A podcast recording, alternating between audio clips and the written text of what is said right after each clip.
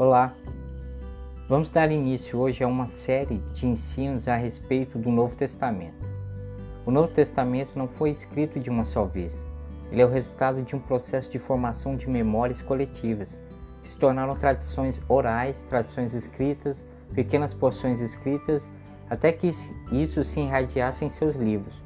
Cada um desses livros do Novo Testamento foi sendo reconhecido como fundamental para a fé de comunidades cristãs nos quatro primeiros séculos do cristianismo.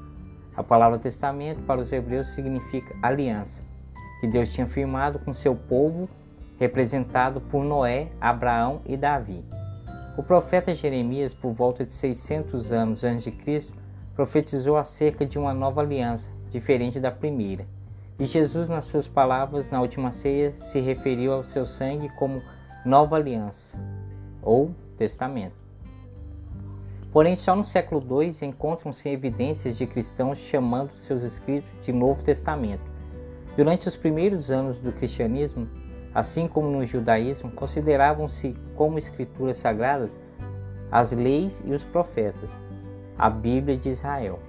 Essas escrituras eram usadas na liturgia e a partir dessa base, o movimento cristão primitivo foi moldando suas primeiras tradições, fórmulas, credos e hinos suas primeiras reflexões sobre a natureza do Cristo, da salvação e etc. Paralelamente a esse uso das Escrituras, havia a circulação de tradições orais atribuídas a Jesus de Nazaré, que logo passaram a ser propagadas na forma de escrita. Nas décadas de 50 e 60 do primeiro século, Paulo, o ex-fariseu, que se converteu ao cristianismo, empreendeu grandes viagens missionárias, espalhando o novo movimento pelo Império Romano. Com a plantação de igrejas, Paulo escreve cartas a essas comunidades para ensinar, orientar e dar soluções pontuais para situações específicas. Essas cartas são consideradas a fonte mais antiga e direta para o estudo da história do cristianismo primitivo.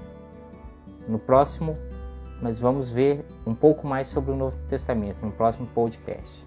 Um abraço a todos.